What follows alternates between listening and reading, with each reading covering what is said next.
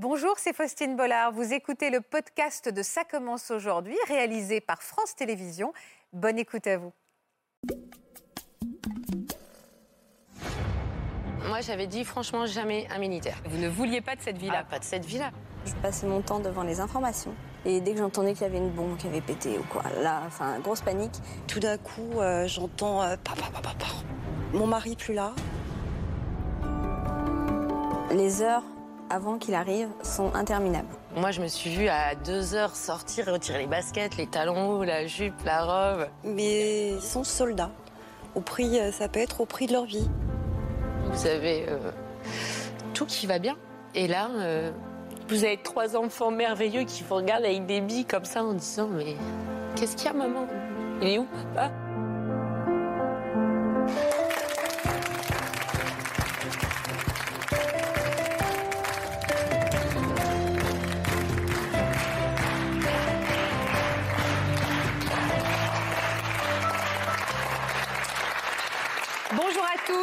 Invités d'aujourd'hui ont épousé un héros. Elles ont dit oui pour le meilleur et pour le pire, un militaire. Et elles ont accepté de mener une vie hors norme. Les départs déchirants, les séparations prolongées et l'angoisse de ne plus jamais revoir l'homme qu'elles aiment. Les épouses de militaires mériteraient bien souvent aussi de recevoir une médaille. Merci de les accueillir. Bienvenue dans Ça commence aujourd'hui.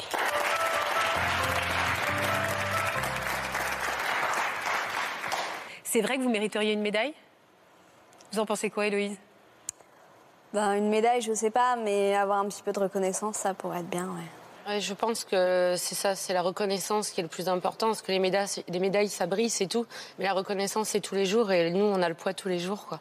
Aujourd'hui, vous êtes dans la lumière, Mercedes. Et merci beaucoup à toutes les trois, Sabrina et Héloïse, d'avoir accepté notre invitation. Je vous présente Vanessa Bonnet qui est avec nous aujourd'hui, qui est psychologue. On va parler d'amour aussi parce que au-delà d'être femme de militaire, vous êtes des épouses et vous êtes surtout des femmes amoureuses. Quand est-ce que vous avez croisé pour la première fois euh, le chemin de votre mari Héloïse? J'avais 17 ans. Vous en avez combien aujourd'hui? Euh, J'en ai 26. 26, Donc, euh, ouais. Ça, ça fait un, un petit peu. Ouais. Mais euh, voilà, on... il s'est rien passé à cette époque-là. Et il vous a dit immédiatement le métier qu'il exerçait? Oui, ben plus ou moins. Enfin après, il dit juste, euh, voilà, je suis militaire. Après, on n'a pas les détails, quoi. Vos chemins se sont séparés après? Après, on a gardé contact, euh, mais c'était euh, via Internet, euh, MSN à l'époque. euh, bon, Ouais. Maintenant, c'est Skype. Et du coup, euh, par vidéo ou par SMS de temps en temps, c'était important pour moi d'avoir de ces nouvelles Ouais. euh, régulièrement. Mais en tant qu'amie Euh, ouais, en tant qu'amie, euh, bon, il y avait des petits, euh, des petits messages. Vous cherchiez un euh, petit peu voilà, quoi Vous ça. dragouillez un petit peu C'est ça. Mais euh, j'étais en couple de mon côté, il était en couple de son côté aussi. D'accord. du coup, euh, ça en est resté là. Puis pour moi, il était vieux, hein, parce que du coup, on a un petit peu de différence d'âge. Bah, Pourquoi il a quel âge? Bah, on- il a, il a 6 ans de plus que moi. Quand on a 17 ans, ouais, quand il- la différence d'âge, ça se joue beaucoup. Alors, mais, il, est- euh, mais du coup, c'était un amour, comme un amour impossible, en fait. il a fini par partir en mission. Vous, Ouais. sa- vous savez où, où il est allé? Oui, il est parti en mission pendant 4 mois. Bon, après, on ne dit pas les terrains. Et pendant ces 4 mois, avec sa copine, bon, ils se sont séparés. Ouais. Et euh, du coup, il m'a envoyé un message euh, Je suis célibataire. Ouais. Et, mais bon, ça voulait tout dire en fait. On Vous étiez vous aussi célibataire euh, Non. Ah. Non. Et du coup, en fait, il est revenu de mission et le lendemain, il est venu me voir. Vraiment, le lendemain, il était Vous étiez là toujours en couple? Oui. Oh Ouais, quand je l'ai vu, c'était vraiment le coup de Coup de- foudre. coup de cœur. ouais, franchement. Là, euh, vous vous dites, Je me suis dit, euh, ça fait chose. deux ans que t'attends. Enfin, est-ce qu'à ce moment-là, vous saviez ce que ça impliquait de partager la vie d'un militaire? Est-ce que vous Pas en aviez tout, dans je votre famille? Est-ce que vous saviez? Non, non. Pas du tout. Vivre sans son homme Vivre sans son homme. pendant plusieurs mois. Et c'est ça le plus dur, vivre avec, euh, sans la personne qu'on aime. Et ça, c'est pas évident. Vous, vous y avez été confronté très vite à cette absence, à cet Ouais, homme que vous aimiez euh, qui est parti loin En fait, on s'est mis ensemble. Deux mois après, euh, on a emménagé ensemble. Ouais. Il faut que ça se fasse très vite parce qu'on les voit pas beaucoup. Donc, euh, Ouais. donc, tout euh, va très vite, un vite. accélérateur. Et euh, du coup, euh, après, six mois après, il est parti. Et j'étais arrivée dans une ville que je ne connaissais pas. Et je connaissais personne. Euh, je venais juste d'avoir un nouveau travail. Fallait que, enfin, je venais de sortir d'études, donc fallait que j'apprenne mon travail. Fallait que. Et du coup, je me suis retrouvée euh, ouais, sans famille, sans amis, Et sans lui? Sans lui, au bout du monde. Quand un militaire part en mission, on sait pour combien de temps il part ou on Oui, c'est- ne sait pas? C'est plus ou moins. Officiellement. Enfin, ouais. Officiellement, alors on vous avait dit combien de temps au Six départ mois. pour votre mari Six mois. Moi. Ah oui, donc vous veniez de vous mettre en Ouais. couple et là, séparation de six mois. Ouais. Et pardon de ces questions aussi qui vont vous paraître très terre à terre. À quelle fréquence vous pouvez avoir des nouvelles? Il a le portable euh, ou pas? Ça dépend vraiment des missions. Alors cette mission-là dont on parle, Nous, il avait euh, le portable et puis Internet. vous aviez peur pour lui à ce moment-là? Est-ce que cette mission était à risque? Elles sont toujours plus ou moins à risque, Oui. euh, même en France actuellement, euh, voilà. Mais euh, on a Celle-là en tout cas. Est-ce que vous avez eu peur pendant cette mission Ah, euh, moi, en fait, j'ai eu très peur parce que je passais mon temps devant les informations. Ouais. Je déconseille. Euh, C'était devenu une obsession. Le matin, je regardais les infos. Le soir, enfin, j'étais sur les chaînes d'information tout le temps parce que du coup, On continue. le oui. pays où il était, ça allait, mais le pays d'à côté, c'était, ça allait pas. Et dès que j'entendais qu'il y avait une bombe qui avait pété ou quoi, là, enfin, grosse panique. Et du coup, pendant six mois, ça a été angoissant. Il n'arrêtait pas de me dire, éteins la télé, c'est bon, quoi. Mais je pouvais pas. J'avais l'impression qu'il me mentait pour me protéger et euh, qu'il voulait pas me dire vraiment ce qui se passait. Donc en fait, c'était ma source euh, d'information euh, autre. Mais il me disait que ça me faisait angoisser pour rien. Et maintenant, je le sais, je ne regarde plus jamais les informations. Quand il n'est pas là, je... ma télé, c'est les divertissements, euh, les dessins animés, et c'est tout. C'est... Je regarde plus les infos. Vous avez craqué à certains moments, Héloïse? Le jour du départ, euh, Ouais. je crois que j'avais jamais autant pleuré de ma vie. Le couple, il doit être sacrément fort hein, quand même, parce que la tentation euh, d'avoir quelqu'un d'autre, pardon, mais juste parce qu'il y a la solitude, même si on est amoureuse, le manque, l'absence, le vide, elle, elle s'est posée cette question de savoir si vous alliez tenir? Ouais, c'est posé à un moment, euh, parce que c'était super long. Mais en fait, euh, on attend juste qu'il rentre. Il partait, mais je l'aimais tellement que je pouvais pas. je- Enfin, pour moi, c'est inimaginable de pouvoir aller voir ailleurs. Quoi. C'est un vrai sujet, cette double vie possible ouais. Euh, chez les femmes de militaires. Vous en parlez. euh, je pense que c'est aussi une côté vraie angoisse Ouais. pour eux aussi, parce qu'il faut se mettre à leur place. C'est vrai que bah, nous, euh, on, a- on va en parler aujourd'hui, mais eux, ils ont aussi la complexité d'être seuls avec leurs camarades. Mais ils laissent aussi ce qu'ils aiment le plus au monde euh, en France. leur famille, ouais. Euh, leur famille, ils s'inquiètent de tout ce qui peut arriver parce que ça arrive, hein, la vie Bien continue hein, toujours. Et euh, bah, ils ont peur aussi de la tentation pour nous. Est-ce qu'elle va être encore là? Est-ce que Est-ce qu'elle va je vais m'oublier pas rentrer bah, C'est ça. Qu'elle La va maison, m'oublier, elle va être fermée, marquée vendue, comme ça arrive pour beaucoup aussi. Ça arrive, ça? Ouais, Et- malheureusement. Et c'est vrai que c'est aussi une angoisse que beaucoup bah, de militaires ont. C'est euh, quand je vais rentrer, est-ce que je vais retrouver ma femme, mes enfants euh, Oui, ça va dans les deux sens. Ça hein, va dans les deux sens. C'est pour ça que le couple doit vraiment être Extrêmement solide. extrêmement solide. Et, et c'est ça qui nous qualifie aussi. C'est parce qu'il y a ce, Ce lien ce plus lien fort qui, que tout. qui euh. est très soudé. Quoi. Vous aviez mesuré, vous, avant de vous engager, Mercedes, tout ce que ça impliquait d'être femme de militaire, y compris cette solitude et cette possibilité d'un envie d'ailleurs? Euh, pas tout ça, Faustine, pas tout ça. Mais euh, c'est vrai qu'on s'attend à des absences, à gérer des absences. Loin de son homme, à tout gérer à la maison. Et, euh, et ça, oui, on y pense, bien évidemment. On se dit, euh, il va falloir être à la hauteur. Mais je rebondis un petit peu sur euh, ce que vous disiez. C'est vrai que chacun porte l'absence. Nous, les épouses, bien évidemment, on est à la maison seule. Et il faut tout gérer, il faut euh, assumer le quotidien pour Oui, deux. Comme une femme célibataire, comme une deux. famille monoparentale. Il oui. faut aussi, euh, euh, comment dire, pallier l'absence de du père. Et puis il y a eux aussi de leur côté qui qui s'inquiètent. C'est aussi dans notre condition d'épouse de militaires quand on les a et qu'ils sont en mission de ne rien laisser euh, paraître au téléphone ou sur Skype. Il peut y avoir des soucis à la maison, Ah, on peut ne être pas il- non parce que on a conscience Voilà. on les met en danger. Mm, mm.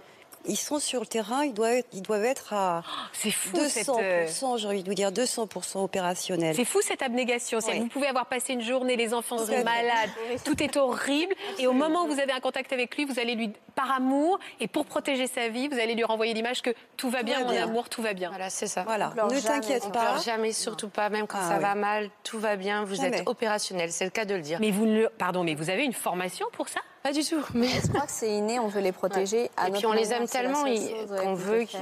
Voilà, c'est ça. C'est vrai. Mais vous ne leur en voulez jamais inconsciemment Ah, de si. vous laisser Bah, moi, seul à gérer ce quotidien? Moi, c'est vrai que quand je les voyais se programmer tous les ans, à chaque fois, je disais c'est la dernière. Et je hurlais.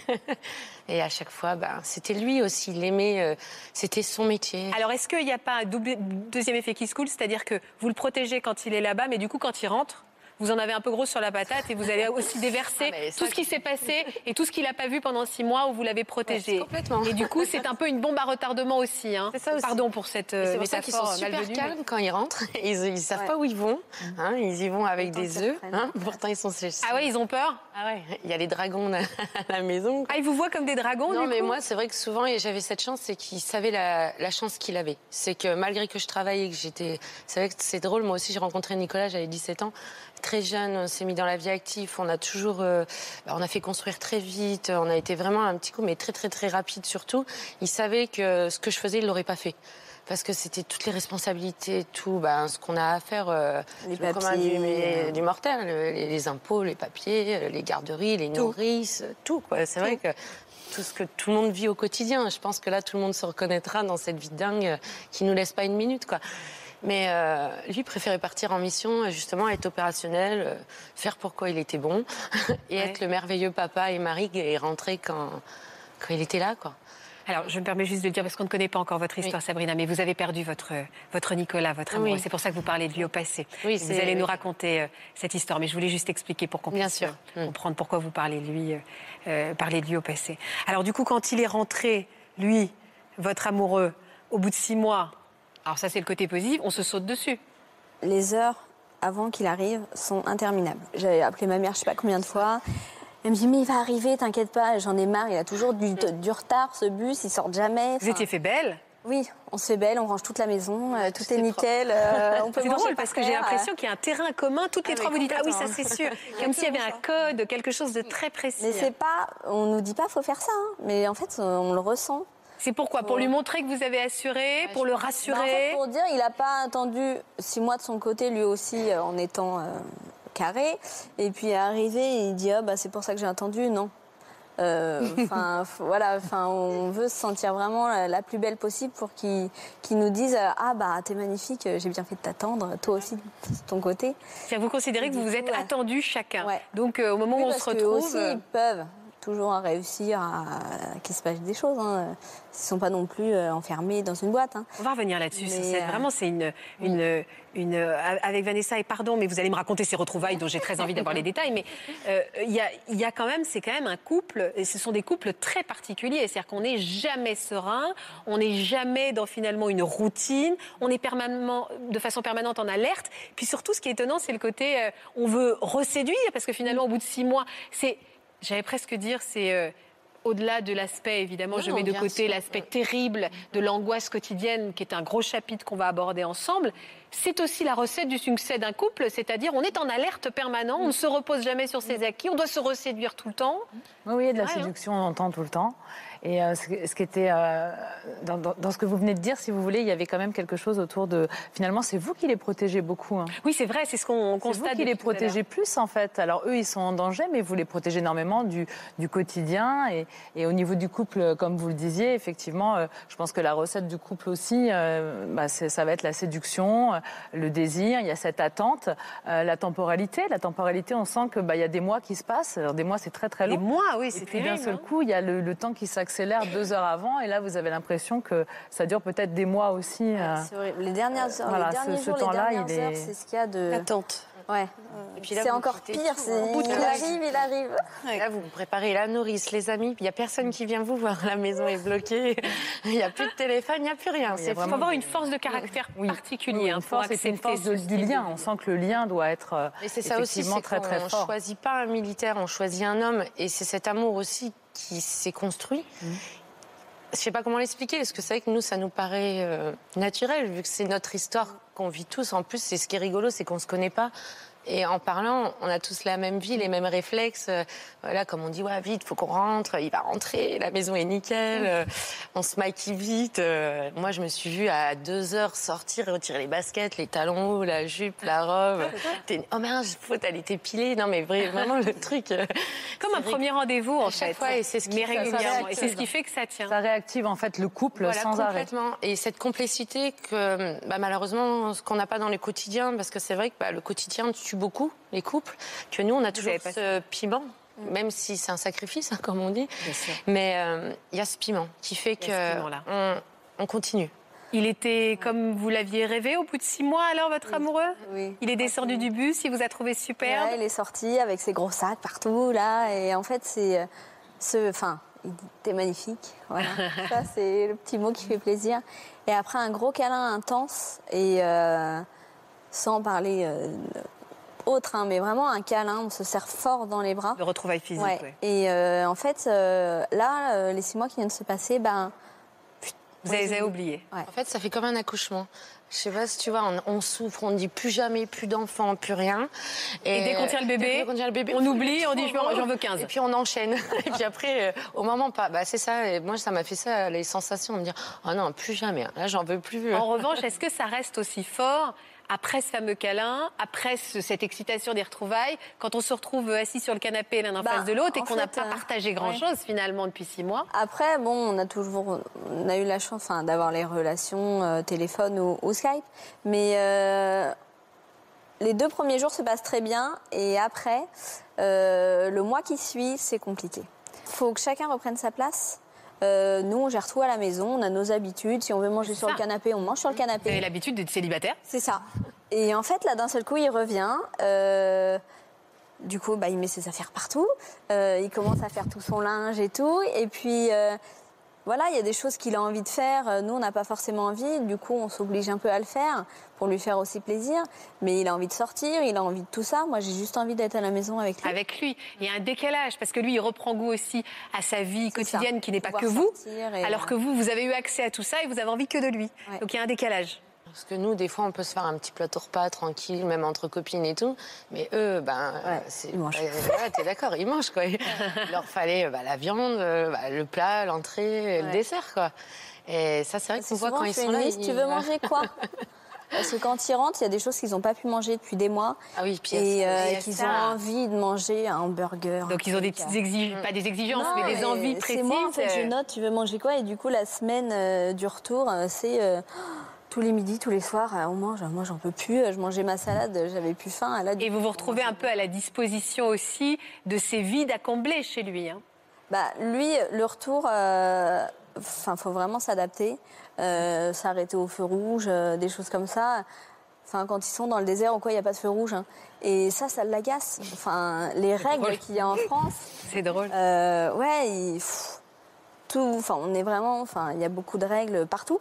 Et quand ils sont en mission, ils, les- ils, ont, ils sont très encadrés. Il y a des règles. Mais Ils sont pris en charge aussi. oui, oui. Donc ils ont l'habitude d'être pris en charge également. Ouais, après, ça peut rester aussi des enfants. Ils aiment bien qu'on leur dise quoi faire. mais, euh, mais ouais, réapprendre à vivre en France. Vous avez décidé de faire votre premier enfant après? Ouais, on s'est paxé Ouais. quand il est rentré. Et en fait, deux semaines après, je suis tombée enceinte. C'était fait, c'était voulu? Bah, c'était voulu, mais je pensais pas que ça arriverait si tôt. D'accord. Parce que bon, on m'avait dit, oh, ça dure six mois, un an en général. Non, non. Euh, premier coup, euh, hop, ça marche. Bah, c'est que ça n'avait pas fonctionné depuis longtemps. Alors, euh, Et alors, est-ce qu'il a été là pendant la grossesse? Bah, il a été là la première échographie. Puis après, il est parti en mission. Donc, c'est des petites missions, c'est des terrains, c'est des vigipirates, des choses comme ça. Mais j'ai eu le bonheur et la chance, enfin, tout le monde l'a pas. Je sais qu'il y a des femmes qui accouchent toutes seules, mais moi, il était là. Il était en vacances et euh, il est resté euh, avec moi. euh, Enfin, il était là pour ce moment-là, quoi. Vous avez trois enfants, Sabrina. Oui. Mm. Est-ce qu'il a été là euh, Pour les deux Nicolas, premiers pour les deux et pas premiers? pour le dernier. Pas pour le dernier, il était en mission. Il est en mission au Kosovo et C'est une angoisse, ça, pendant la grossesse, de savoir si Bah, c'est une vraie angoisse parce que euh, on sait que bah, ça va, c'était pas le premier quand même, hein. mais on sait aussi toute la complexité d'un accouchement, comment ça peut arriver, tout ce qui peut aussi arriver euh, de positif comme de négatif, et de l'avoir avec avec soi, c'est quand même important. Puis c'est la première vie, quoi. Donc c'est les premiers moments. Bon, moi, il de- je devais accoucher en septembre, donc normalement il devait rentrer pile poil. hein. C'était vraiment bien calculé. Mais bon, Quentin est venu un mois et demi avant, donc euh, pas de chance. Pas de chance, il n'a pas été là. voilà. C'est vrai que Vous, il a été là. Ouais. Donc ça s'est J'ai eu cette chance. formidablement bien passé. Ouais. Il, il s'est super bien occupé de notre fils. euh, parce que du coup, j'ai eu un accouchement difficile et pendant une semaine, j'étais à l'hôpital. Il était là tous les jours, euh, aller lui donner le bain, euh, enfin vraiment profiter intensément. euh. Sauf qu'après, vous étiez avec un tout petit nourrisson, et là, à un moment ou un autre, il allait Il repartir. est parti un mois après l'accouchement. Et Ah. en fait, je me suis retrouvée avec un bébé dans les bras. Et j'ai eu la chance que ses parents viennent. Et en fait, Pour vous aider euh, bah, déjà pour rencontrer leur petit-fils. Bien sûr. Et, euh, et du coup, en fait, euh, ils devaient rester une semaine. Et quand ils étaient prêts à partir, je me suis mise à pleurer et j'ai dit non, ils sont, ils sont à la retraite. Et du coup, ils sont restés pour m'aider euh, pendant au moins trois semaines. Et euh, la maman de mon mari a ressenti que je- j'avais besoin de pas être toute seule. Et du coup, elle m'a aidée et- parce qu'il faut pas rester toute seule dans ces moments-là. Surtout pas. Moi, j'ai eu de la chance bon, d'avoir la famille, mais il y a plein après d'aides euh, autres. Mais la famille de mon mari, du coup, ils sont restés. Et ça m'a aidé à surmonter ça, parce que le départ, quand on se retrouve toute seule, Ah oui, avec, le nourrisson, la petite chose fatigue. qu'on sait pas comment on ça sait qu'une femme qui vient euh, d'accoucher, c'est très, on est, on est épuisé. qui pleure tout le temps parce qu'il a tout le temps faim et qu'il mange trop. Et, que... et du coup, euh, épuisé, quoi. Il y a vraiment une fragilité Ouais. qui est en plus. Mais en plus, ce que vous disiez, c'est cette notion de partage. C'est-à-dire que voilà, il est loin, il n'est pas là, vous ne pouvez pas partager avec lui. Si en plus vous êtes isolé euh, géographiquement, que vous n'avez pas vos amis, que vous n'avez pas votre famille, euh, c'est vraiment au niveau psychique, c'est très très difficile parce que vous avez besoin de ressources. Vous avez besoin de personnes avec qui partager. Vous dites que quand vous l'avez au téléphone, bah, vous n'allez pas lui dire que le bébé il n'a pas dormi, vous n'allez pas lui dire que euh, c'est difficile, que, que ça va pas, que vous êtes triste. C'est fou. Et donc cette situation, ces émotions, vous ne pouvez pas les garder sans les partager avec Il quelqu'un. faut les partager avec quelqu'un. Mais c'est fou de. Je, je vous écoute depuis tout à l'heure et je me dis c'est incroyable de n'avoir à aucun moment, même, même malgré soi, vous, êtes, euh, vous leur en voulez. C'est ça en fait. Je trouve ça Ben, dingue. Parce que un- même si vous l'aimez de tout votre cœur, au moment où il part, vous arrivez à être dans la générosité, dans le fait de penser à. Ou, ou- ou ça vous est arrivé, est-ce qu'il y a des départs où vous vous êtes disputés, quoi, parce que vous n'aviez pas envie, vous en avez ras-le-bol et que vous avez besoin de l'exprimer. Ça arrive, ça? C'est souvent avant les départs qu'on se prend la tête. Enfin, Ouais. nous, euh, en fait, il y a tellement de tensions. Autant pour lui, il sait qu'il va partir, moi aussi. Et du coup, euh, on, on est énervé. Et après, bon, on se dit, on ne devrait pas se, se disputer. Mais en fait, c'est, on finit obligatoirement par, euh, avant la mission, à. Ouais, tout va bien. Ouais, c'est ça. C'est ça, Sabrina Oui, mais ça, c'est un Ouais, petit peu, va un petit peu une protection, en Cette fait. tension-là, de toute façon, elle est chez tout le monde. hein. L'éclat, justement, part bien avant. et parce que, justement, eux, ils ont le poids aussi, bah, comme on dit, hein, de la mission, il faut que ce soit et tout, nanana. Et nous, on est derrière en se disant, Oh et à chaque fois, bah, les années passent et la famille grandit aussi. Moi, je, nous, je vois, euh, premier départ, on est célibataire, c'est sympa. Après, bah, t'es maman. Après, t'es maman fois deux, tu travailles. Fois trois, tu travailles. C'est toute cette complexité-là. Tu sais ce qui t'attend. Euh, et bah, après, bah, ouais, ça explose. Mais on part jamais fâché. Non, Jamais, jamais. Ça, c'est jamais. important, jamais Jamais. fâché. Ne pas laisser partir son homme avec dans son, euh, son pactage euh, une dispute. Il emmène Non, ça avec possible. lui euh, en mission. C'est euh, moralement, mentalement, c'est pas bon. Vous vous souvenez, Sabrina, du, du premier gros départ de Nicolas? Vous aviez déjà un enfant, je crois. Oui, moi j'étais, je venais d'accoucher de, de Romain aussi, voilà, donc à peine six mois aussi. On venait de se marier, tout allait bien, c'était merveilleux. Je m'en vais. Ah, pareil, j'arrive à Épinal, je connaissais personne. En plus, vous vouliez vraiment pas être Ah avec un militaire. moi j'avais dit franchement jamais un militaire. C'est simple parce que bah, on est militaire sur trois générations.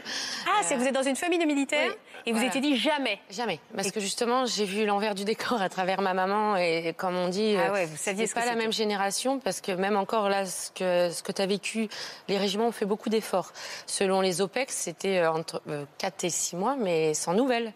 Euh, moi, mon premier départ, justement, bah, un peu, j'accouche, c'est super, c'est merveilleux, on a un super bel appart, on venait de se marier, euh, vraiment tout qui allait euh, super bien. Et là, euh, ouais, il s'en va, je connais personne. Limite, vous aviez oublié hein, presque hein, Bah, qu'il- était militaire et Bah, qu'il allait ça. repartir. Et, mais vous avez, en fait, juste pour vous, les- vous avez eu un coup de foudre absolu et donc ça a été euh, Ah, moi, je l'ai rencontré, impossible de dire non à un mili- à- même s'il était militaire. hein. Bah, c'est pas ça, voilà. C'est que moi, j'habitais à l'époque à Verdun, donc mon père a été euh, basé sur Verdun. Euh, J'avais dit jamais à Verdun, donc je me sauvais de Verdun. J'allais plus sur Nancy et Épinal pour sortir, pour pas croiser un homme en treillis. Et... Ah oui, vous-même revendiquiez Ah de oui, ne mais pas moi, je rencontrer un militaire. C'était un moteur. C'est vrai que moi, j'ai vu ma maman énormément souffrir, parce que mon père était sous-officier, donc beaucoup de départs. Euh, nous, en tant qu'enfants, on en a énormément souffert. Donc, pas de militaire. Euh, quand il partait, c'était la maison était close. Je voyais ma mère effacée, plus parler. Il n'y avait pas de connexion internet. hein. Vous receviez des lettres. euh, Eh, Vous ne vouliez pas de cette ah, vie-là. pas de cette village. Ah non. Puis, puis- Et donc vous alliez crapahuter ailleurs. voilà, c'est le cas de le dire. Et malgré tout, vous avez trouvé un militaire. Et là, pas de chance. Je vais à une soirée étudiante avec des copines et je tombe dans, dans un café. Il y avait un petit groupe au fond et lui, il arrive, un beau brun. Voilà, Nicolas. Ça, c'est notre première photo. Et il arrivait toujours avec son large sourire, euh, sûr de lui. Bah, il était en compagnie de combat, c'est vrai que donc c'était quelqu'un déjà qui était euh, avec plein d'assurance aussi. Et quand il vous a dit qu'il était militaire? Ah bah je lui ai dit que c'était pas possible. C'était triste pour lui, mais que je dis c'est pas possible. Et en plus, c'est vrai que mon père était dans la cavalerie et lui était dans l'infanterie. Donc impossible, pas, ça pouvait pas être compatible. Et alors lui, il n'a pas accepté le pas possible en ah fait. non. Et là, j'aurais jamais dû dire pas possible parce que ce soir-là, il m'a dit tu, es ma- tu seras ma femme, t'inquiète, tu verras. Et moi, je lui ai dit, mais il est pas bien, ce gars. Et je me suis sauvée. Il a récupéré mon numéro de téléphone euh, auprès de ma copine. Il m'a appelé et tous les week-ends, il est descendu pendant deux mois à Verdun. Ça fait à peu près 200 quand même, 250 km, quoi. Tous les week-ends. Il avait de la suite dans les idées. Hein. Ouais, tous les vendredis. Il vous a pas lâché. Il m'a pas lâché. Et il a gagné. Et il a gagné. C'est vrai, il a gagné. Alors, premier enfant, donc votre petit Romain, c'est ça? Oui. Euh, moi, Et- j'avais 17 ans aussi, donc j'étais Ah très oui. jeune. Et euh, donc, mon petit Romain, ouais, il arrive en 2002. Ben, super content. hein. Lui, il devient papa. En plus, c'était fils unique, donc il voulait une grande famille. Alors, moi, je lui disais, euh, attends, hein, faut les faire aussi, hein, qu'il les élever et tout ça. Mais c'est vrai qu'il avait, j'avais cette chance parce qu'il avait toujours cette côté très enthousiasme. Tout allait bien, tout irait bien. C'est parfait, tu y arriveras. C'est vrai qu'il m'a toujours surmotivée en me disant. euh, c'est vrai que c'est aussi important parce que bah, on en a besoin et même des fois il en faisait un peu trop mais c'est vrai que je comprenais que quelque part euh, il savait qu'en me surmotivant il disait elle va y réussir de toute façon toi tu vas Ouais. réussir ça va être parfait nanana Et donc, il est parti technique. au Kosovo, c'est ça? Voilà Pendant Co- combien de temps? Euh, Kosovo il a enchaîné bah, les quatre premières années euh, donc il est parti quatre fois consécutifs Quatre fois mois. Quatre fois Ouais. combien de temps? Quatre mois Quatre fois quatre mois. Mais à ça, vous rajoutez la préparation. Oh là. pendant plus d'un mois et demi, euh, vous les voyez pas. À l'époque, il y avait déjà euh, des, des, des vigipirates qu'on connaît, nous, actuellement, donc dans les gares, les déplacements, les terrains. Donc sur une année, ouais, si on le voit 3-4 mois... euh, on Comment vous avez fait pour euh, gérer cette séparation? Comment ça s'est passé, cette première grosse séparation pour vous? Bah moi, ça a été compliqué parce que j'avais pas le droit de me plaindre parce que mes parents étaient déjà contre ce mariage. Donc si en plus je me plaignais de quelque chose que je connaissais, ben ça aurait été. on, vous a, on vous aurait balancé à la En figure, c'est bon, euh, on te l'avait dit. On te l'avait dit, je t'avais prévenu, nanana. Donc euh, très fière.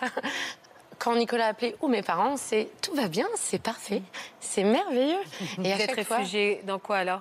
Ben, moi je suis tombée gravement malade, bah, pas gravement malade, mais c'est vrai que je suis tombée dans de la boulimie la première année. Euh, donc euh, pareil, six mois euh, à peine accouchée, un bébé dans les bras. Ah ouais. Bah, merveilleuse, hein, heureuse comme tout. Je sais qu'on est, j'étais dans un bel élément, une belle maison. Il y a tout qui va bien hein, sur ce côté-là. Seule, face à toutes les responsabilités, vous êtes une jeune femme qui devient femme, vous êtes une maman. Euh, c'est vrai que c'est plein de. Ça paraît anodin, mais tout d'un coup, ça fait beaucoup. Ça faisait beaucoup, vous avez pris beaucoup de poids? Moi, j'étais montée après, ouais, presque 15 kilos euh, après la grossesse. J'étais énorme. Alors, il rigolait tout le temps. C'est vrai que Nicolas, il me disait qu'il avait épousé une crevette et qu'il avait fini avec une gambasse. Donc, euh, c'était merveilleux. Il avait de l'humour, Nicolas, dis donc. Ouais, ouais, c'est vrai qu'il était fort. Il a senti votre détresse? Mais il sentait cette détresse. Et c'est vrai que nous, on a toujours, c'est qu'on se ressemblait, on se ressemble beaucoup. Et je me permets de dire ressemble beaucoup parce que même s'il est plus là, on a ces traits de caractère où on n'était jamais dans. euh, dans le côté déficit, où on, se laissait tomber, en fait, on a toujours vu le côté positif. On a toujours dit, comme là même, quand j'étais tombée malade, c'est que j'avais beaucoup d'images en tant que femme, parce que j'étais à peu près jolie à l'époque. Et c'est vrai que Vous êtes très belle. Non, mais j'avais Ah si, je voudrais vous le dire, vous êtes vraiment très très à me belle. reconnaître en tant que femme et en tant que maman, bah, quand la grossesse vous change, puis on veut toujours être belle parce qu'on se dit ouais si on voit mon beau grand brun aux yeux verts euh, avec son corps d'athlète. Il ailleurs en regardant à la maison. et toi t'es la petite grosse là avec les enfants. C'est Vous avez combien d'enfants avec euh, j'ai eu mes, trois enfants trois enfants à la suite Bah, En fait, euh, c'est ce qu'on disait. J'aime pas le dire, mais les garçons sont au courant. Les garçons ont été déboulés, quoi. Parce que euh, Nicolas m'a demandé en fiançailles en 2001. euh, je suis tombée euh, enceinte avec la pilule parce que j'étais donc j'avais une grippe hein, banale. Et en fait, la grippe avec les antibiotiques avait fait l'effet de la pilule. Ah. inversé, euh, voilà. Donc euh, le mariage était prévu. euh, donc la robe a dû être faite sur mesure, une catastrophe, parce que vous partez d'une superbe robe taille 36-38 à vous finissant en, en 46, je sais pas quoi. vous comptez plus après, parce que vous dites ouh là, il y a autant de tissu. Et ça, c'est vrai que le budget, c'est horrible. Je voudrais qu'on se plonge un petit peu dans votre histoire en regardant quelques photos de famille. Bien sûr. De ces donc euh, vous avez eu trois enfants donc avec euh, Nicolas on- vous allez nous vous allez nous commenter ces photos regardez Vous voyez comment j'étais. euh, ça c'est votre c'était votre ça, mariage? C'est Romain, ouais. Romain Donc là, peu de temps après, il partait à la naissance. Oui. C'était l'accouchement à Maëva. euh. Ça, c'était l'accouchement de Maëva. Vous voyez la robe de mariée euh, bien bombée. Bien bombée. Et puis bien, euh, pff, elle joue plus. Ah, je plus, ouais. Mm. C'était quand le dernier départ de Nicolas? Le dernier départ a été ben, en 2009, en 2009, oui, au Liban. Voilà, mais entre-temps, donc il a toujours enchaîné tous les ans, donc euh, Kosovo, Liban, euh, Afghani- euh, non pas, il n'a pas fait d'Afghanistan, lui, il a fait ex-Yougoslavie. Et donc c'est vrai qu'il est toujours parti en compagnie de combat, donc c'est vrai, comme on disait, l'énorme angoisse à chaque fois, le stress et tout. Surtout quand j'ai accouché de Quentin, parce que ben, il n'y avait pas de réseau, il n'y avait pas d'informations. Ah oui. Vous saviez rien du tout. Je savais rien du tout, mais c'est vrai que mon plus beau cadeau, ça a été le premier appel que j'ai eu, c'était lui. Je l'avais pas eu depuis 15 jours et lui annoncer qu'il était papa. Fait esprit pile poil, il appelle. Je venais d'accoucher. Bah, t'es papa. Donc ça, c'est c'est un paradoxe de plein de choses parce que vous avez euh, cette angoisse, se dire euh, mince, qu'est-ce qui j'aurais pu ne pas pu l'avoir et vous êtes heureux de lui dire que vous êtes maman, lui encore papa, que tout va bien surtout et euh, cette tristesse qu'il n'est pas avec vous quoi. Comment on vit, et vous allez nous parler de la disparition de Nicolas, mais qu- quand- quand- comment on vit l'angoisse au quotidien, mesdames? On en parle aussi avec nos hommes. On est obligé de, de parler de ça avant leur départ. C'est pas tabou entre vous? Non. Bah, Vous moi- parlez du fait qu'il risque sa vie Oui. en famille. Bah, moi, Nicolas avait déjà perdu deux de ses camarades. On savait malheureusement que ça, arri- ça pouvait Ça arriver. pouvait quoi. arriver, oui. Donc vous en parlez, c'est Oui. important. Et puis on est conscient que c'est, euh, ça peut être un aboutissement au niveau de leur mission. Ils sont soldats. Au prix, euh, ça peut être au prix de leur vie.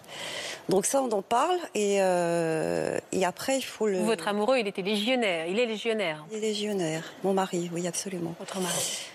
Et après, il faut l'ingérer. Il faut se dire que, euh, voilà, c'est quelque chose qui peut arriver. Mais alors, on y pense ou au contraire, on se dit, quand vous êtes une jeune maman avec trois enfants, c'est insoutenable d'imaginer qu'il peut arriver quelque Ah, chose. Et d'ailleurs, c'est le pire est arrivé. Donc, au contraire, on éloigne cette possibilité-là en se disant, non, non, je trace ma route et voilà. Après, ça paraît peut-être ridicule, mais on est un peu euh, formaté. Quoi.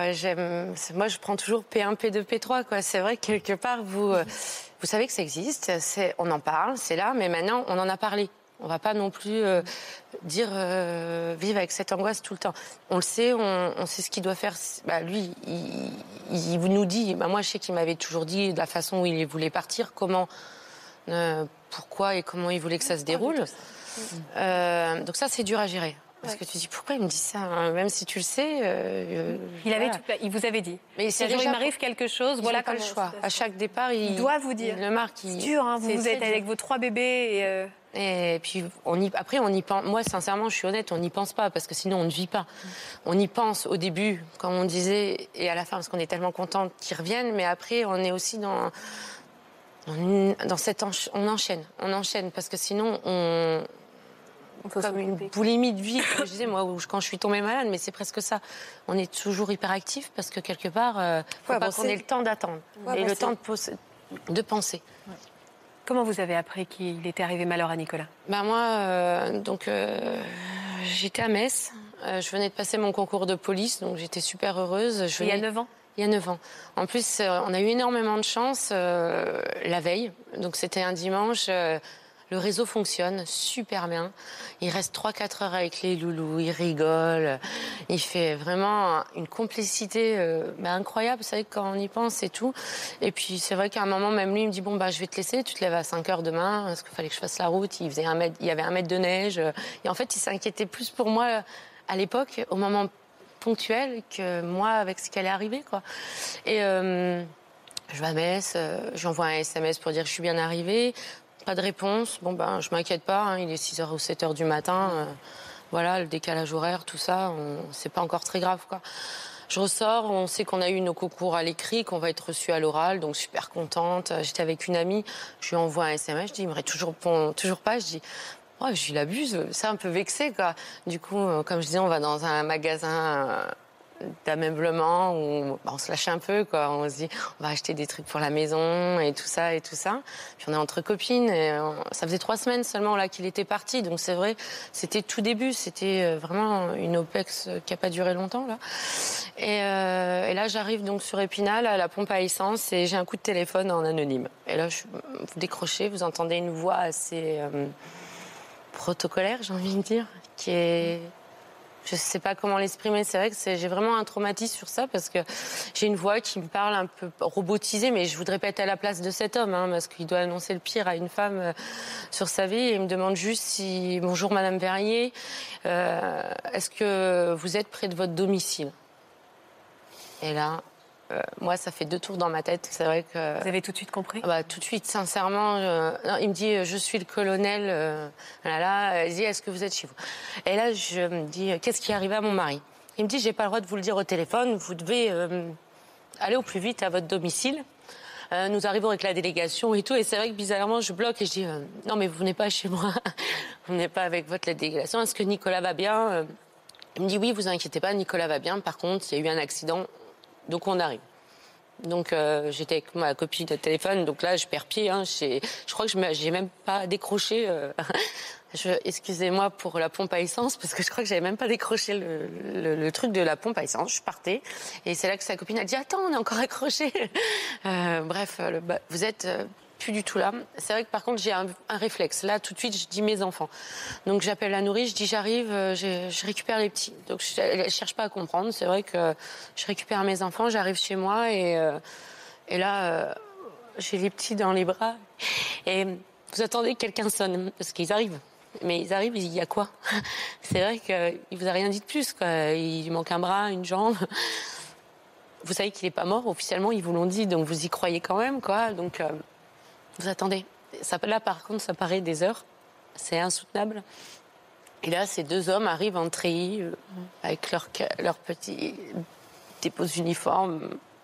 Ils surplombent la porte. Je sais même pas s'ils vont pouvoir rentrer tellement que ça, ça paraît imagé, mais tout paraît tellement trop, quoi. Ces médailles qui claquent quand ils rentrent parce qu'ils ont leur tenue officielle et tout.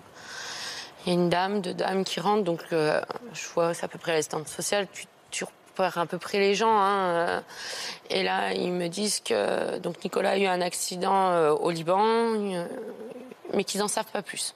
Donc là, vous comprenez plus rien. Ah et ils ont dit, et là, ils, me mettent à table et il y a deux, trois militaires qui prennent les enfants. C'est vrai que je me rappelle avoir gardé Quentin sur moi, par contre le plus petit.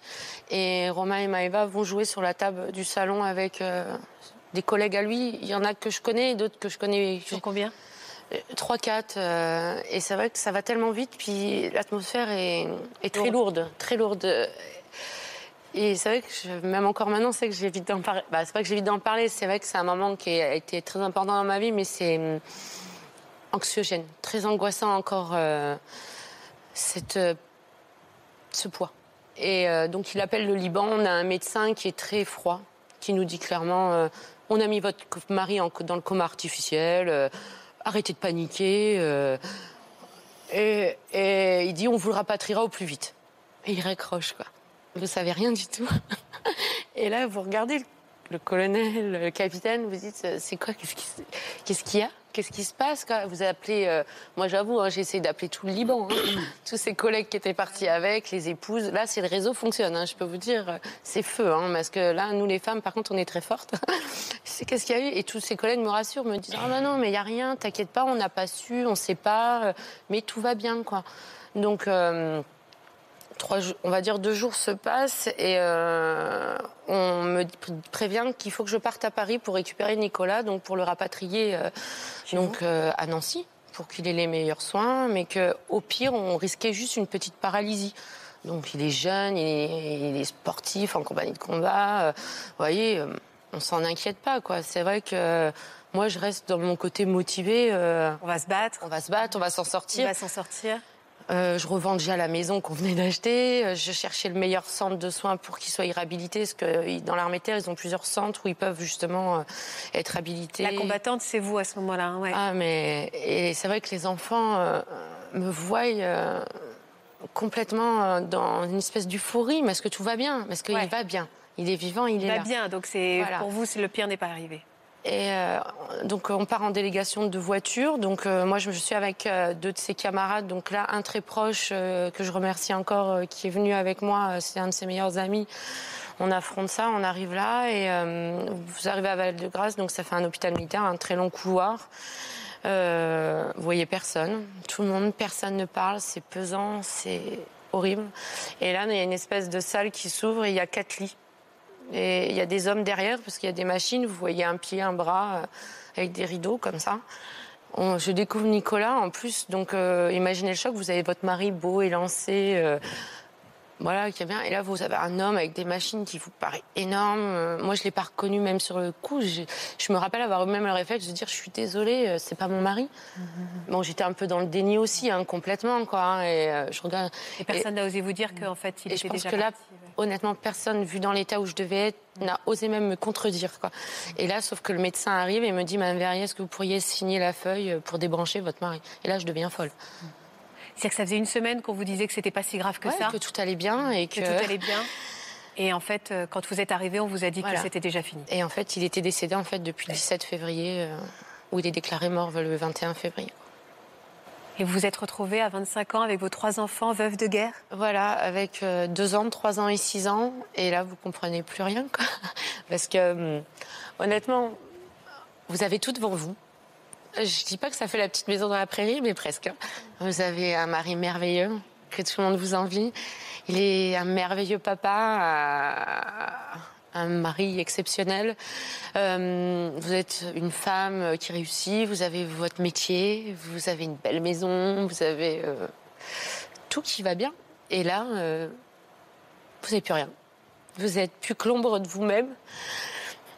Vous avez trois enfants merveilleux qui vous regardent avec des billes comme ça en disant Mais qu'est-ce qu'il y a, maman? Il est où, papa? Et je suis désolée. Et là, par contre, c'est ce que je disais.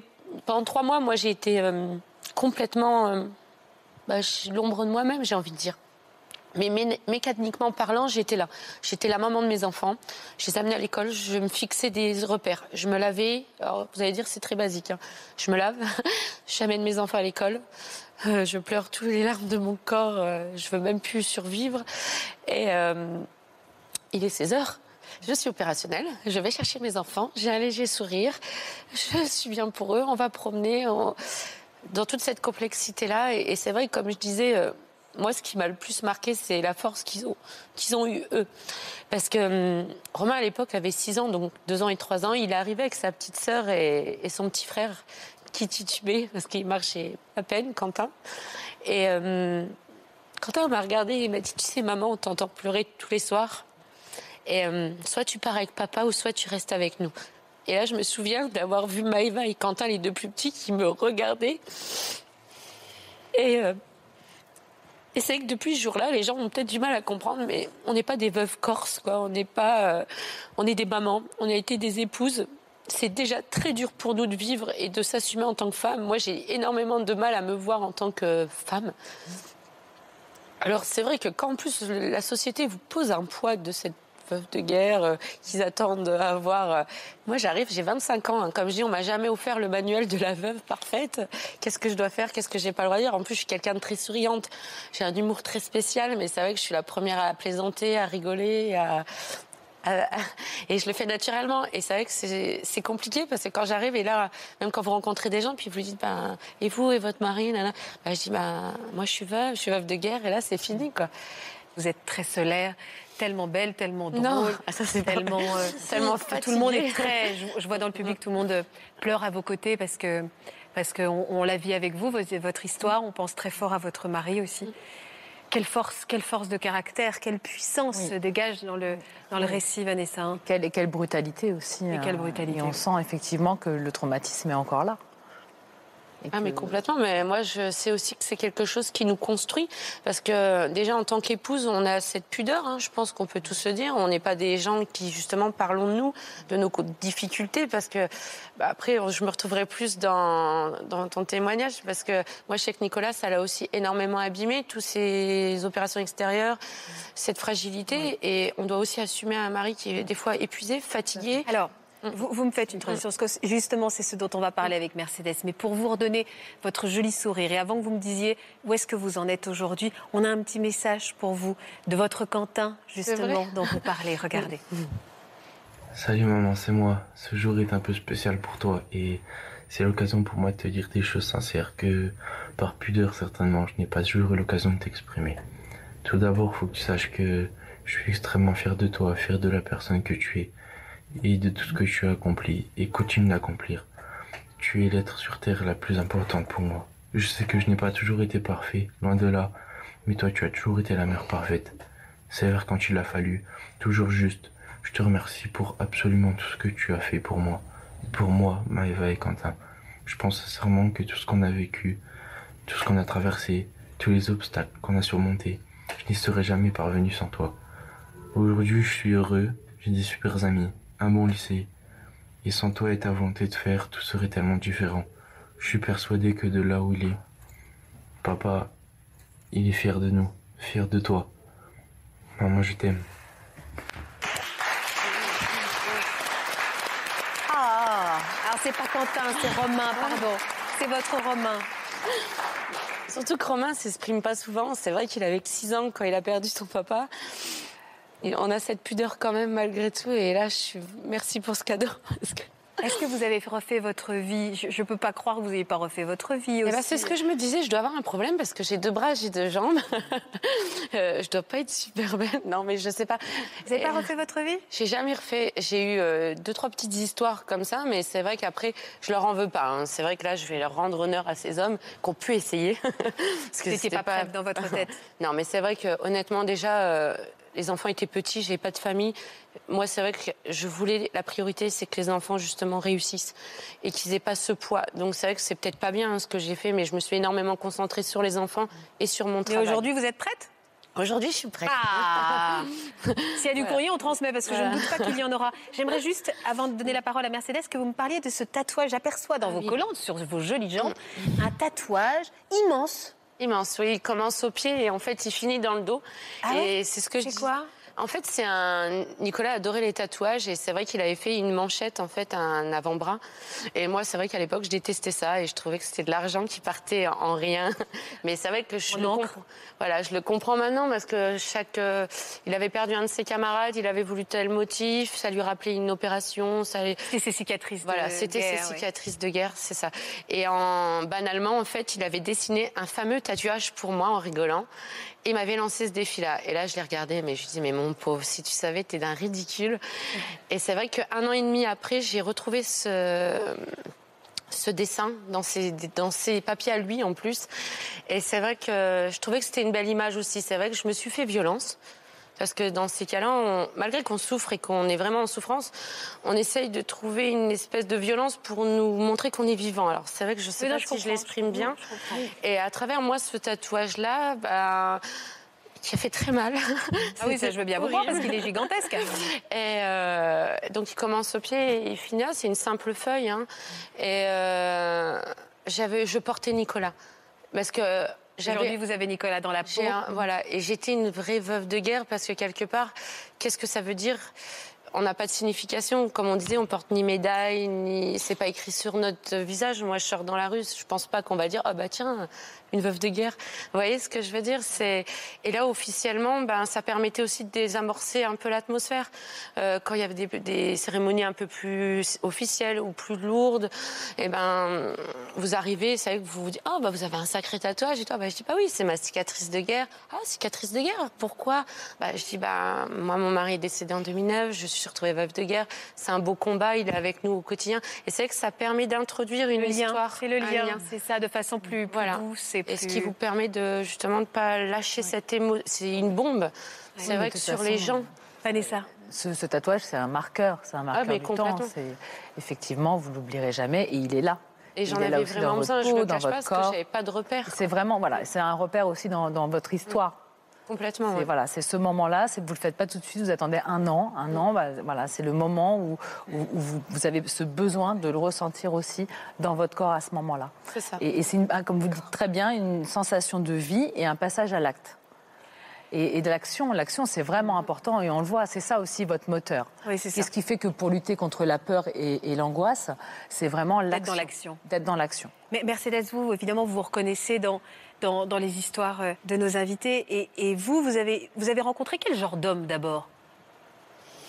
Légionnaire, on l'a dit tout à l'heure. Oui, mais quand je l'ai rencontré, je ne savais pas qu'il était légionnaire. Oui. On le J'ai- voit oui. sur votre photo. Il Euh, s'appelle comment? Michael. Michael.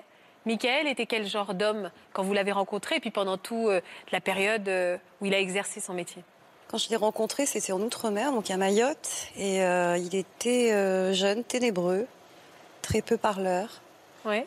très peu cau- causant, comme on dit. Mais Mystérieux, quoi. Mystérieux. Et Mais qui- terriblement sexy. Voilà. Et c'est ce qui m'a plu. Et c'est ce qui vous a plu. C'est ce qu'ils ont tous. Hein. ça. Vous avez fondé une famille recomposée, parce que vous étiez euh, d'abord chacun en couple, je Oui. crois. Donc vous avez reconstruit euh, une famille. Oui. Et aujourd'hui, il est parti en Afghanistan d'abord. Alors oui, euh, nous avons euh, vécu euh, quelques années, puisque comme vous l'avez dit, c'est famille recomposée, donc euh, de 2005 à, à 2009. Donc on a vécu euh, euh, un couple avec les enfants qui viennent à la maison le week-end. Enfin voilà, euh, lui partait toute la semaine, euh, tout allait bien. C'était, euh, on va dire, on va le dire comme ça. C'était, euh, c'était le bonheur. Et puis. euh, départ pour l'Afghanistan, euh, dont j'ai été informée euh, un peu plus de deux mois avant son départ.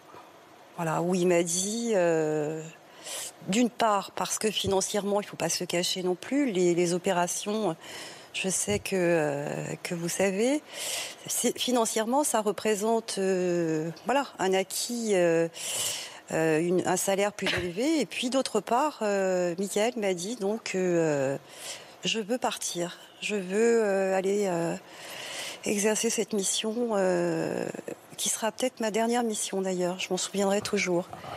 Donc voilà, vous êtes, euh, vous Il est êtes euh, parti sept mois en Afghanistan. presque sept mois, oui, Presque sept mois. oui. absolument. Donc euh, voilà, vous êtes obligé de, de vous dire, ben, il va partir, donc euh, comme, euh, comme mes amis Comme en Héloïse, face, oui. on est à fond pendant les deux mois à fond surtout. On fait en sorte que euh, il y ait beaucoup de bonheur, de moments de bonheur, qu'il puisse emmener avec avec lui dans son sac. Euh, et que quand il a un coup de mou euh, en opération, et ben, il ressort tous s'y raccrocher. Exactement. Il n'était pas là pour Noël. Hein. Non, il devait rentrer pour Noël. Il est parti en juin, il devait rentrer euh, pour Noël et puis le 24 au soir, donc il réussit à m'appeler. J'étais en famille chez une tante et et j'étais heureuse bien évidemment et tout d'un coup j'entends pa, pa, pa, pa, pa, enfin, tir euh, Voilà. dans le plus, mon mari plus là pendant cinq minutes euh, voilà vous avez le ciel qui vous tombe sur la tête euh, j'ai eu peur j'ai eu peur de perdre mon mari et tout d'un coup, au bout de, je dis cinq minutes, mais ça m'a paru tellement long. Et tout d'un coup, il a repris le téléphone en me disant, alors mon surnom c'est Nénette. Hein. Euh, Nénette, ne t'inquiète pas, on est en train de se faire canarder. je te laisse. Et là, vous restez. euh, Voilà, vous vous dites, euh, il en train J'ai entendu, il me la dit qu'il phrase se- qu'ils ont toujours, c'est ne t'inquiète pas, chérie, j'ai été enfermée dans le bunker. Bon, bah, on s'est fait tirer dessus. Et toi, Voilà. t'es là. Ah, oh là là. jusqu'à ce que vous ayez un prochain appel ou un prochain Skype. Donc euh, vous êtes, euh, vous posez des tas de questions, voilà, parce que c'est notre quotidien et pourtant la vie continue et, euh, et tant bien que mal, euh, on s'occupe, on va travailler, euh, on assume euh, et on attend qu'une chose, c'est le retour de notre homme. Quel homme vous avez découvert à, à son retour? Alors, j'ai envie de vous dire que c'était plus le même homme. Et je me souviens très bien quand euh, il a franchi le seuil de la maison, je l'attendais. euh, deux heures avant, j'étais allée chez le coiffeur. Enfin, j'attendais. euh, et j'ai vu arriver, euh, j'ai vu arriver euh, Michael avec euh, le regard euh, vide. Mais bon, on est tellement dans le, le bonheur de retrouver en même temps son homme au- après sept mois que voilà, je, on s'est pris dans, dans les bras. Enfin voilà, les retrouvailles euh, qu'ont évoquées euh, mes amis, c'est exactement les mêmes. Sauf que là, j'ai vu que mon, mon loulou, il était plus là, quoi. Il regardait à l'intérieur de la maison. J'avais changé les rideaux. euh, il n'avait pas vu et je, je le sentais complètement euh, Hagard. hagard.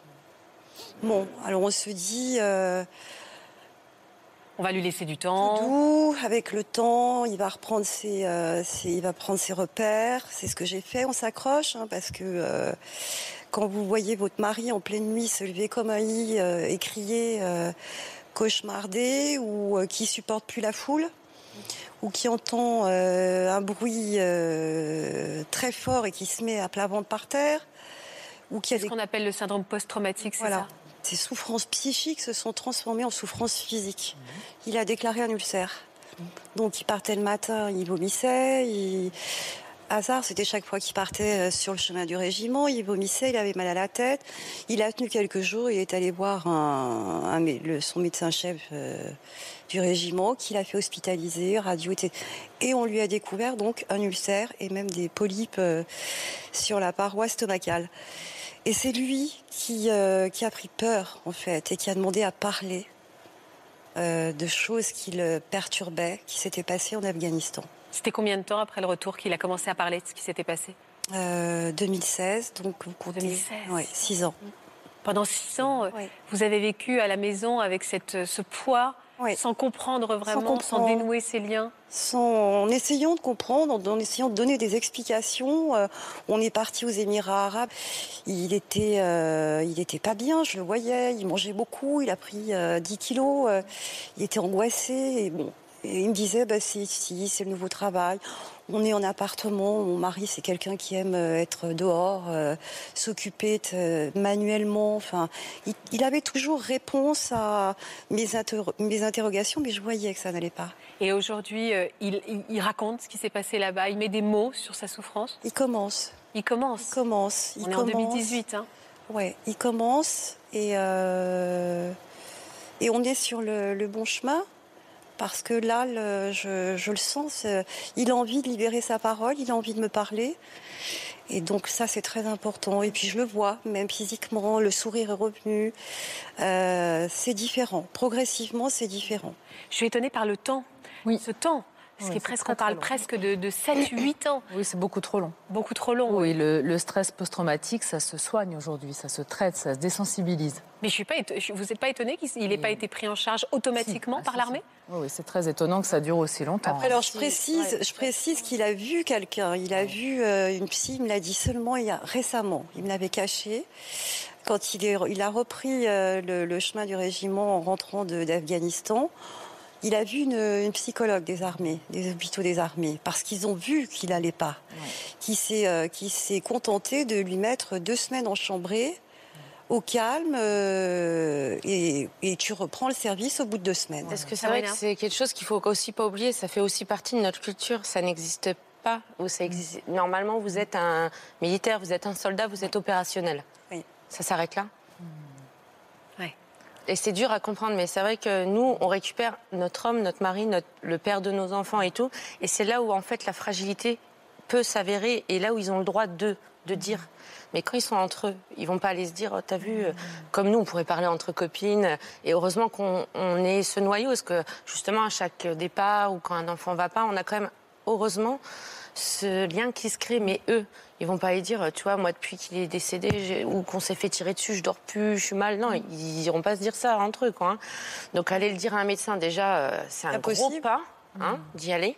Non, mais c'est que ça, c'est vrai qu'ils sont en train de changer. et c'est vrai qu'il faut remercier nos armées parce qu'il y a beaucoup de choses qui évoluent. Il y a beaucoup de progrès par rapport à progrès. Nous, on est, mm. en tant que femmes, bah, par rapport aux missions de retour, ils nous donnent des, enfin, un feuillet en fait. Ils nous expliquent si vous voyez quoi que ce soit, surtout faut nous avertir. Passer par l'infirmerie ou quoi. Ça repose aussi sur vos épaules en fait. Ce que je suis en train de voir, c'est que eux ils ne en parlent pas. Il y a de la pudeur. En tant que femme, Finalement, c'est encore aussi sur les épaules euh, par rapport à ça. Et ça, c'est vrai que c'est important de mettre des mots. Hein. C'est important parce que c'est très très important parce que c'est pas une faiblesse. Ah bah c'est ça. C'est-à-dire que vivre un trauma comme ils peuvent vivre dans les situations qu'ils traversent, c'est pas du tout une faiblesse. C'est psychique. C'est qu'effectivement, le cerveau va absorber un traumatisme. Ce traumatisme va se figer. Et tant qu'on ne le désensibilise pas, il partira pas tout seul, en fait. Et c'est vrai que souvent, on en rigole, mais vous pouvez regarder, beaucoup, euh, il développe des post-traumatiques, des fois légers. Mais moi, je sais qu'il était maniaco-dépressif. Hein. Chaque mission, il rentrait, tout devait être rangé. Hein, mais il repassait même les gants de toilette parce qu'il fallait que ça soit opérationnel. Et c'était sa façon de vider cette angoisse ben, selon ben, l'épreuve de la mission dans laquelle il venait de rentrer, comme là, quand il se faisait tirer dessus par les snipers ou les machins et tout, et eh ben, hop, il se recadrait en France sur quelque chose qu'il n'avait pas pu poser, sur des angoisses, mais au début, il ne nous le disait pas. Bah, même, c'est en parlant, puis à force de le titiller, quoi. Mais sinon. Euh, ah, moi, je l'ai vu. ça ne vous protège euh, pas vraiment, puisque bah finalement, vous allez le vivre au quotidien. Euh. Donc, Mais en plus, c'est vrai comme. Je dis, moi, je l'ai vu soulever le lit pour bien nettoyer partout, soulever les canapés, nettoyer Alors tout. Rien, hein de fond en comble, comme si j'avais pas fait le ménage depuis six mois. Mais quand il revient, en fait, il, comme si, je sais pas, il déchargeait quelque chose. Et l'appartement, euh, Et c'est un, enfin une photo de magazine quoi. Il, il range tout. Tout est. euh, Bon, après, je pense qu'il ne faut pas généraliser au niveau. Oui, euh, je pense que vous me confirmerez. Il y a, ils cherchent leurs repères, donc ils, ils sont encore dans l'opérationnel quand ils étaient euh, en OPEX. C'est pas, le SPT, c'est vraiment de la souffrance euh, psychique. Euh, qui, euh, qui, euh, c'est c'est- c'est- c'est des douleurs. Non, mais c'est des douleurs. C'est ce euh, comme on l'exprime pas, c'est des petits détails qui font que. Moi, je sais que l'accumulation, ça a commencé comme ça. Il s'est levé dans la nuit plusieurs fois. Bah, Quand l'émission était rapprochée, surtout quand il faisait à peine un an et tout, à se lever dans la nuit, en suer, mais comme s'il venait de faire un marathon. Et pareil, le cœur même euh, qui battait et tout. euh, il était en, il était dans son truc en train, sûrement, je sais pas où ou quoi, parce que c'est que ça, par contre, ils ont cette pudeur de pas nous en parler encore plus, parce qu'après, vous, quand il part, quand il part, bah, vous êtes encore. ils veulent pas nous transmettre. Ouais, euh, non, oui. voilà. on n'est pas. Non, mais quand, quand il y a un traumatisme comme ça, effectivement, il ramène toutes les émotions et les sensations dans le corps qui se sont passées à ce moment-là. Et- C'est-à-dire s'il y a eu des accélérations cardiaques, euh, s'il y a eu euh, voilà, de la peur, euh, de la- qui s'est retrouvé comme ça sidéré, de la sidération, des, euh, de, la, de, la, de, de- de la honte aussi. Ils ont honte hein, d'en parler. hein. Et c'est que c'est bien que maintenant Oui. les nouvelles générations, j'ai envie de dire sans être trop vieille, mais euh, que ben ils soient prévenus, mais au moins même si c'est rechargé, se décharger comme vous disiez sur les épouses, mais au moins ils ont. Non, c'est partagé, c'est plus partagé que se décharger. Se repérer. quoi. Tu sais, je, je vais te dire, je pense que c'est pas le rôle de l'épouse. Ah, mais complètement. De porter sur ses épaules et d'être, euh, de regarder son homme euh, dans ses dans ses souffrances et d'essayer de et d'aller voir le médecin du régiment. Moi, je pense que et c'est là où est mon mon combat à moi depuis des mois. On a déjà beaucoup, de- on l'a expliqué, on a déjà beaucoup de choses et c'est normal. On est épouse de militaire, donc là-dessus c'est pas. Mais je pense qu'on n'a pas apporté ce rôle de d'être attentive aux souffrances parce que maintenant ça fait partie Ah, mais de, c'est ça, de- c'est que le problème, c'est Selon qu'après. les l'émission, ils ont des visites obligatoires avec les psychologues. Ouais, mais ils en parlent jamais. Moi, je sais qu'ils y allaient. moi, euh, je sais, il, il m'a, enfin, il m'a déjà dit que suivant l'émission, il y a des missions où ils font des sas de décompression. Mm. Et en fait, ils ont, euh, moi, il m'a déjà dit hein, qu'ils sont obligés d'aller voir un psychologue, un psychiatre. Vous, vous savez aujourd'hui ce qui s'est passé? Il vous le dit à vous? Il vous raconte ou pas? Il a été dans une situation de, de, de in situ face à la mort de ses d'autres de ses frères d'armes avec des alors euh, voilà il commence à cheminer on a un projet d'écriture.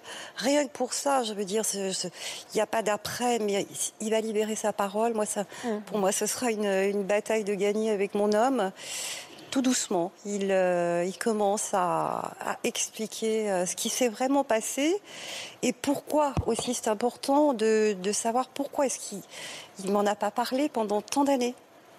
Alors il commence à me dire pour pas te transmettre mes souffrances. Bien sûr, je le comprends, mais euh, mais j'ai envie d'aider aussi ces, épouses qui qui sont euh, complètement euh, laissées sur le bas côté, qui ne savent pas quoi faire quand elles voient leurs hommes pas bien, agressifs. Où il y en a certains, ils tombent dans l'alcool, d'autres euh, qui euh, il faut les aider. En tout cas, je suis très fière qu'à travers vous, on, on ait pu mettre en lumière toutes ces épouses qui nous regardent et qui accompagnent ces hommes. Et on a vraiment pu comprendre l'importance que vous aviez, la vie que vous menez. Merci beaucoup et on pense particulièrement à Nicolas. Merci. Aujourd'hui, Je voulais rajouter quelque chose. Il y a un numéro qui est mis en place, c'est Écoute OPEX. Je ne sais pas si ça a changé de nom. Je m'en suis déjà servi une fois pour toutes les femmes de militaires ou les familles. Et il faut vraiment pas hésiter à les appeler. Enfin voilà. Ils sont à la hauteur. Ouais, Ils sont je là, pense qu'il faut ouais. oublier cette pudeur parce que c'est ça, on apprend à être trop pudique et faut pas hésiter en fait. Il faut faut pas parler. hésiter C'est à pour les ça que cette parler parole et- était très importante. Et c'est pour ça si que on aussi- demande, il y a du monde qui sera là pour nous écouter. Et nous, on nous voulez vous remercier aussi de nous donner la parole parce qu'on est- on parle très peu de nous, alors que nos maris sont dans la rue à vous protéger, à être là. Exactement. C'est pour ça qu'on voulait faire aussi. Et aussi tous ceux qui portent l'uniforme, parce que c'est que nous, on fait pas de distinguo entre nos gendarmes, nos policiers. Et quelque part, euh, ils ont tous des familles comme nous. Et ils ont un sacrifice qu'ils apportent quand même pour que nous, justement, on soit euh, bah, aujourd'hui là, ou aller euh, boire un verre, être au cinéma et tout. Donc c'est vrai que c'est important de leur rendre hommage aussi. Euh, Merci c'est des gens pour eux. importants. Voilà. Merci pour eux. Merci infiniment. On pense à tous ceux qui nous défendent, à toute leur famille, à tous leurs proches. Merci à tous. Merci Vanessa de nous avoir accompagnés aujourd'hui. C'était un, un très bon moment, passionnant, vraiment. Merci infiniment. Vous allez retrouver Daphné Burki et toute sa bande dans Je t'aime, etc. Restez sur France 2, vous y êtes très bien. Merci. Vous aussi venez témoigner dans Ça commence aujourd'hui. Vous êtes tombé amoureux d'une femme beaucoup plus jeune que vous. Votre conjoint vous a quitté pour une femme plus jeune que vous ou pour la babysitter de vos enfants. Votre père est en couple avec une femme de votre âge. Si vous êtes concerné ou si vous souhaitez poser des questions à nos experts, contactez-nous au 01 53 84 34 20 ou par mail ou sur le Facebook de notre émission.